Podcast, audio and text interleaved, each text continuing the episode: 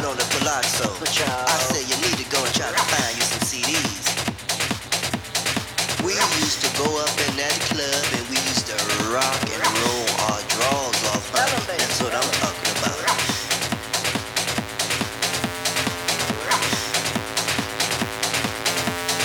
I remember the Palazzo. Palazzo forever.